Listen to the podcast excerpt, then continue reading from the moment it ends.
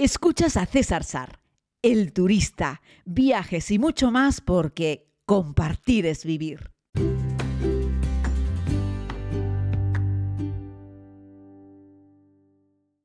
Saludos a todas y a todos, querida comunidad. Hoy es lunes y aquí estamos con un nuevo podcast en el que pretendo invitarles o llamar su atención para visitar lo que conocemos en España como Florida, lo que conoce toda la comunidad hispanoparlante en Estados Unidos y fuera como la Florida. Nos vamos a la costa este de Estados Unidos, un lugar precioso, espectacular. Eh, pretendo invitarles a que hagamos un recorrido por los lugares más destacados. Eh, bueno, la Florida es que no sabría uno muy bien por dónde empezar porque tiene un poquito para todos los gustos. Eh, ellos suelen decirte sigue la luz, ¿no? Sigue la luz luz, porque siempre hay buena luz en prácticamente cualquier momento del año. Florida, sobre todo la zona sur de Florida, es Caribe, puro Caribe. Ahí da al Golfo eh, de México y ahí lo tenemos. Esas playas de Miami Beach eh, son Caribe, puro y duro. Algunas veces me habéis escuchado aquí decir, si quieres ir al Caribe y quieres ir al Caribe más desarrollado, pues vete al Caribe de Miami cuando te metes en las costas, en las playas de Miami Beach, es como si te metieses en las playas de, no sé, de Cancún, de Isla Mujeres, de Jamaica, de tantos otros lugares que son paradisiacos y famosos por sus playas y a veces tenemos la sensación de que, bueno, como Miami es una gran ciudad, pero no os equivoquéis, no es una mega urbe, no es una mole y bueno, sobre todo toda la zona de Miami Beach, como hablaremos dentro de un momento, es una auténtica pasada para ir, pues eso, a disfrutar de un día de playa, porque Miami Beach es una gran playa. Vamos a hacer un recorrido por la Florida, por la Florida, intentando recorrer los lugares más destacados. Primero, un poquitito de historia. Eh, la exploración española se data de como 1513 y Juan, fue Juan Ponce de León el primer europeo en llegar a lo que hoy en día conocemos como, como Florida, eh, dándole su nombre por la gran cantidad de flores que encontró. Ahí que dijeron, ese es un lugar muy florido, pues esta es la Florida, está lleno de flores. Y ahí lo hicieron. Durante todo el siglo XVI fue un punto central en el cual se dedicaron los españoles a explorar el territorio y a eh, crear asentamientos. ¿no? Eh, bueno, luego la Florida fue cambiando de manos de España a Gran Bretaña en los siglos XVII y XVIII. Eh, bueno, tuvo varias guerras. Eh, España cedió la Florida a Gran Bretaña en 1763 a cambio de La Habana. Cambiamos uno por otro. y bueno, en 1783 eh, fue de vuelta a España tras la guerra de la independencia de, Estados Unidos. Eh, se convirtió ya como Estados Unidos en 1821 en el famoso Tratado de Adams-Onis durante la Guerra Civil estadounidense. Se unió a los Estados Confederados, ¿no? Pero bueno, esto sería una historia muy larga, pero luego el progreso, perdón, de Estados Unidos llegó a finales del siglo XIX, principios del XX, eh, con el desarrollo turístico, todo el mundo se dio cuenta que ahí se vivía muy bien, que hacía calorcito, que era muy agradable y mm, fue de los primeros lugares en todo América en los cuales se generó el fenómeno del turismo. La gente iba allí porque hacía buen clima y así pues fueron haciendo los primeros turistas. Se construyó un ferrocarril, esto permitió que la gente pudiese llegar más cómodamente y se empezaron a hacer las primeras campañas publicitarias hablando de sol y diversión. Las primeras campañas publicitarias relacionadas con el turismo las tenemos ahí en, Florida y ya le digo, ¿eh? las tenemos a finales del siglo XIX empezaron y luego ya por supuesto durante todo el siglo XX que ya fue cogiendo toda su fama, ¿no? Tuvo también un momento de esplendor máximo, con todo un desarrollo moderno, eh, no solo en Miami, sino en otros lugares que ahora vamos a, visitar. Y bueno, decirte que también el territorio ha sido devastado varias veces por huracanes, todo tipo de desastres naturales. Eh, la localización en la que está es muy propensa a huracanes, a tormentas tropicales muy fuertes, así es que han vivido eventos terribles, absolutamente demoledores con los años también hemos visto que el mismo evento, a su paso por, yo qué sé, Haití, destroza todo el país, a su paso por Miami, con la misma intensidad, destroza, pero no tanto. Ahí la calidad de las construcciones, estar preparado, han ido aprendiendo a lo largo de los años. a eh, estar lo más preparados posibles para ese tipo de eventos, ¿vale? Se consigue, se considera que, los conquistadores encontraron la fuente de la juventud, es una leyenda vinculada precisamente a Juan Ponce de León, eh, que llegó allí buscándola. Y dicen que, que allí estaba la propia fuente mítica de, la juventud. Hasta ahí puedo leer. Eh, sobre eso podéis ahondar. Hay varios libros, además, eh, muy, muy interesantes y creo que hay una película que habla, que habla de esto. ¿no? También tenemos una gran vida silvestre en toda la zona de la Florida, en los Everglades, algo de los que les hablaré también dentro de un momentito en esta ruta que les voy a proponer. Pero tiene caimanes, tiene panteras, tiene manatíes. Eh, luego, la Florida también tiene una ciudad hundida, que es una así como la Atlántida del Golfo, que es una ciudad que fue abandonada después de un huracán. Después del huracán de 1841, la ciudad quedó devastada y la abandonaron. Se llama San Joseph. Es una ciudad que está medio hundida y ahí la dejaron y todo el mundo se fue y, ahí quedó, ¿no? Luego les hablaré de la ciudad más antigua, que es San Agustín. Eh, ¿Y qué más se les puedo contar? Bueno, pues luego haremos un repaso por todo el tema espacial, los parques temáticos y por supuesto la diversidad cultural que hay. Si tuviésemos que hacer una ruta por Florida, yo te diría alquila un coche. Evidentemente el coche en Miami no lo vas a usar mucho, aparcar puede ser caro, aunque también te puede servir para aparcar un poco a las afueras y entrar en transporte público, un consejo que os doy muchas veces. Pero yo te digo que para recorrer Florida necesitas un coche de alquiler. Punto pelota no le des más vueltas. No, es que hay un tren y luego hay un bus y luego... No. United States of America es un, es un país concebido para recorrerlo por sus carreteras. Desde que descubrieron que tenían petróleo, el combustible era barato, aunque ya no es tan barato, pero sigue siendo más barato que en Europa. Y la gente se, lanzaba a conducir porque era económico. Se compraba un coche y conducía. Está todo preparado para que llegues en coche a cualquier sitio Florida no es menos y para esta ruta vas a necesitar un coche. El único lugar donde podrías obviar el coche, evidentemente, es en Miami y eh, pediría balancea, si puedes a lo mejor pasar los primeros días en Miami o dejar Miami para el final, dejas el coche y luego recorres Miami. El distrito Art Deco, que os lo cuento en la primera temporada de la serie, y South Beach son un lugar espectacular, con una arquitectura única, hay unos edificios con un montón de colores, hablamos de los años 30, 40, tiene un ambiente todo como retro, como muy vibrante, y es famosa, como les decía, por la arena blanca, y es que tiene unas playas espectaculares, South Beach, que es que me cuesta eh, describirlo. Son 100% Caribe, arena blanca, aguas turquesas. Si las tienes ahí, ah, es un paseo marítimo espectacular de no sé cuántísimos kilómetros, que son 7, 10 kilómetros, y todo es una línea de playa, una única playa espectacular y con todos los servicios, y limpísima, y tiene wifi, y tiene servicio de hamaca si quieres, y no es una playa masificada porque como es tan grande y cabe tanta gente, nunca tiene sensación de masificación. Y ahí tienes una luz súper bonita por la tarde, en fin, el sitio es espectacular. South Beach es un sitio increíble, pues fíjate que te digo, ¿eh? incluso para ir a pasar unas vacaciones, me voy una semana de vacaciones a la playa, ¿a dónde me voy? A South Beach. A South Beach, si te lo puedes pagar, Digo porque los hoteles que hay por ahí son caros, pero si te vas tres o cuatro calles más adentro, ya encontrarás que es más barato.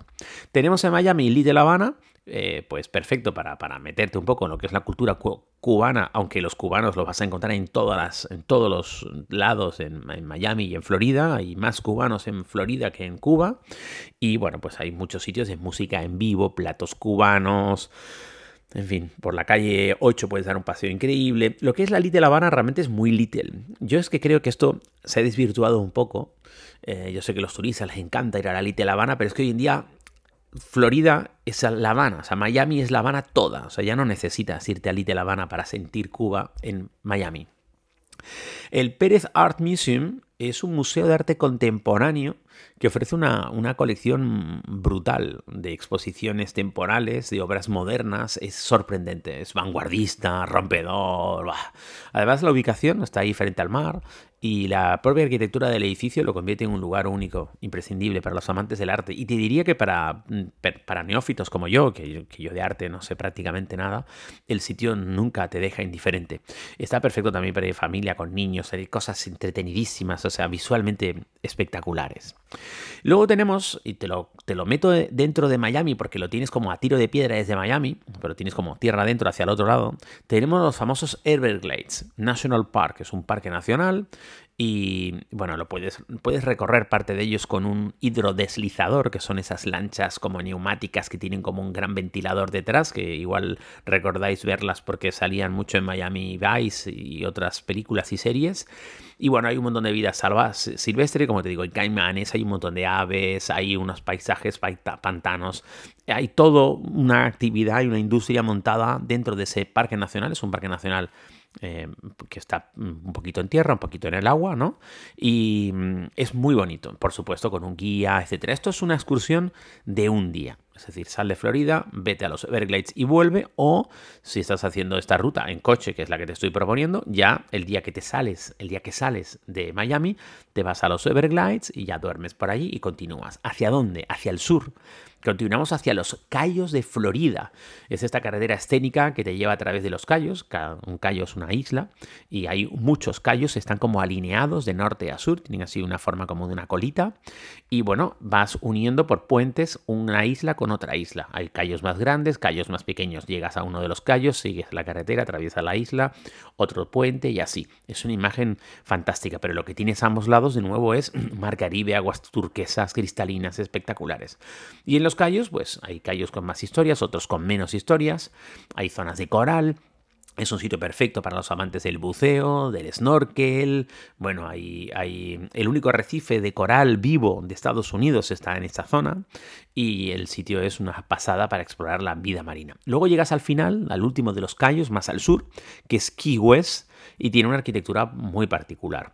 Eh, puedes ir a la casa de Hemingway, pues el sitio tiene todo como muy, buen rollito, una energía muy buena, y tiene unos atardeceres ahí en Mallory Square, en la plaza, que son fantásticos, y hay muchos artistas callejeros, espectáculos en vivo, un ambiente muy festivo, hay una base militar del ejército, porque eso está a 90 millas de, de, Cuba, simplemente está ahí enfrente, eh, y bueno, el sitio es una auténtica pasada. Luego, en nuestro recorrido por Florida, te diría, ahí tenemos que remontar, salir de los Cayos, irnos a Naples Pier, porque si bajas a los Cayos, solo puedes subir. O sea, no, imaginaos, ¿no? Es como una fila de islas de norte a sur y hemos llegado a Key West. No hay otra. Tienes que coger el coche y volver a subir, ¿vale? Ojo, puedes hacer los callos sin prisa. Yo una vez los hice sin prisa y los hice durmiendo. Hice una noche y bajé, hice una noche abajo y subí, por ejemplo. Es un plan. Si West en sí, el último callo, te parece caro, quédate en el penúltimo o antepenúltimo. Son un poco más baratos, pero como tienes el coche te puedes mover. Decía que salimos de allí y nos vamos a Naples Pier, eh, que bueno, que puedes caminar por este icónico muelle y, y disfrutar de las impresionantes vistas al Golfo, ¿no? Dicen a veces que puedes ver delfines, yo nunca. Lo que sí ves siempre son aves marinas, ¿no?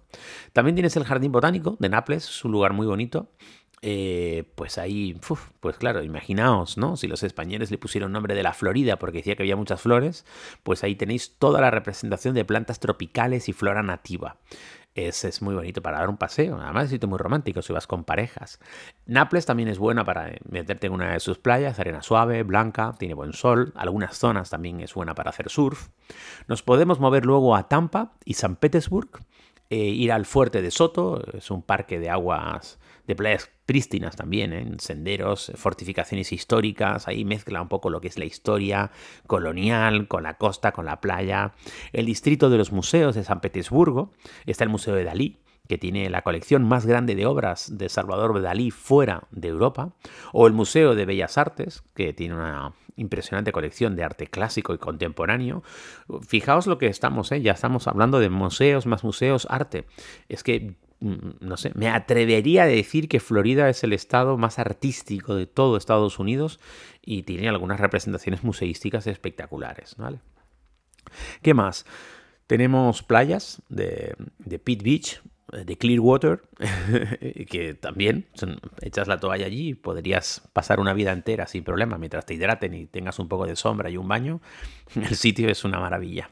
Luego Orlando. Orlando es la capital mundial de los parques de atracciones, pero se la han ganado a pulso. Ahí tenemos el, el Walt Disney World, eh, el Walt Disney World, eh, la magia de Disney en estado puro, ¿no? Es el reino mágico, eh, en fin, hay atracciones de todo tipo, desfiles, encuentros, personajes icónicos, etc.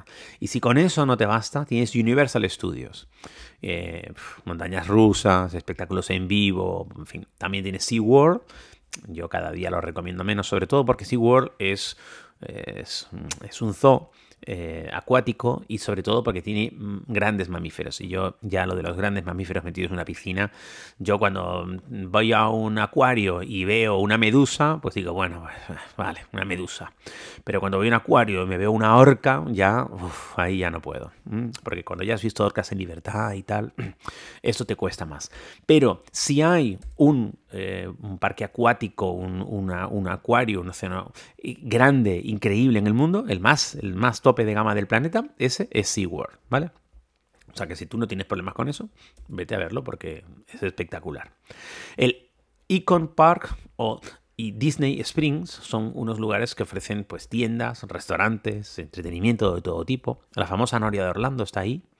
Eh, y bueno, pues hay un montón de variedades de tiendas temáticas, etc. Oye, yo os he nombrado un par de parques, ¿eh? pero hay más parques temáticos en Orlando, ¿vale? Luego os diría, y vamos a darnos un pequeñito baño, un poco de historia, que fuésemos a San Agustín, eh, que tienes el castillo de San Marcos, con, un fuerte español de piedra, que resistió, por cierto, el paso del tiempo y tiene unas vistas muy bonitas a la ciudad y al océano. La calle de San George, que es una calle adoquinada. Esto les encanta a los estadounidenses. Hay una calle adoquinada en todos los pueblos de España. Tenemos un montón de calles adoquinadas, pero ellos, evidentemente, y yo lo entiendo, pues les llama mucho la atención y además es una calle histórica, la calle de San George. Está repleta de restaurantes, de tiendas, de edificios históricos. Es muy, muy bonita. Y luego, pues lo que decía, ¿no? De la Fuente de la Juventud de Juan Ponce de, León, ahí la tenemos, ¿vale? Es un lugar histórico y mítico, es una ubicación legendaria, la famosa Fuente de la Juventud. Id, hacer una foto, me contáis. Y luego, para terminar esta ruta, os voy a recomendar que vayamos a la costa del Space Coast, la costa del espacio, para visitar no solo las playas locales, que tienen unas playas espectaculares y puedes estar allí en las playas en un paraje natural espectacular, porque todo lo que está alrededor de Cabo Cañaveral es un espacio natural protegido y ahí no se construye ni se hace nada hace, no sé, más de un siglo, con lo cual ahí la vida salvaje se, se ha reproducido sin ningún problema sino en sí el Centro Espacial Kennedy. Creo que alguna vez hemos dedicado un podcast o hemos hablado en varios podcasts del Centro Space, del, Space Center. Es un sitio increíble, ¿no? Ahí está la plataforma de lanzamiento del Apolo, del Saturno 5, y, está el asistente de un lanzamiento y puedes ver un poco la historia de todo lo que ha sido el programa espacial de Estados Unidos. Tienes allí un transbordador de verdad, tienes allí la nave, la, cápsula lunar, está allí también. Es increíble, es, es, una pasada. Y además decirte que eso, que es un centro de visitantes que está dentro del propio Space Center, Space, Kennedy Space Center, o sea, dentro del propio Cabo Cañaveral, donde están los astronautas, de verdad. De hecho, hay un día a la semana en la que puedes ver a un astronauta. Yo ahí tuve la oportunidad de hablar unos minutos con un astronauta, que además lo cito en mis conferencias. Y La experiencia es espectacular. Además decir que es totalmente autónomo, se, financia solo con las donaciones y las entradas de la gente. O sea, este espacio no le cuesta dinero al gobierno de los Estados Unidos. Es una auténtica maravilla. Es un fiel reflejo es un, un, buen ejemplo, mejor dicho, de lo que puede ser una fantástica gestión de, un parque, no deja de ser como un parque temático en cierta manera, pero de lo que deja de ser un centro de visitantes relacionado en este caso con una actividad mm, pública que es NASA, eh, es un organismo público, es un ente público, eh, y bueno, que, ha costado tantísimo dinero a los americanos. Pues NASA ha sido muy criticado desde de décadas, ¿no? Porque para hacer desarrollar el programa eh, espacial estadounidense costó en su día entre un 7 y un 10% de, de todo el presupuesto del país, ¿no? Hoy en día ningún país invierte tanto, ¿no? Y bueno, eh, en eso estamos, ahora se han ido reconvirtiendo, pero lo cierto es que el Space Center, el Centro Espacial Kennedy, es una visita fundamental. Solo por esto, y un paseito por Miami y un bañito en, en South Beach, yo solo por eso ya merecería la pena Miami, pero tiene otras muchas cosas como habéis visto. Si queréis más info, la podéis encontrar en la página web de visitflorida.com. Visitflorida.com es la playa, la web oficial de Florida. Lo tenéis en alemán, en inglés, en español, en francés, en portugués, en fin, lo tenéis en un montón de lenguas. Ahí podéis organizar vuestra ruta y sacar ideas de qué es lo que queréis ver en un lugar en el que hay que siempre seguir la luz. Tiene una luz maravillosa Florida. Qué grandes recuerdos Florida, qué ganas de volver.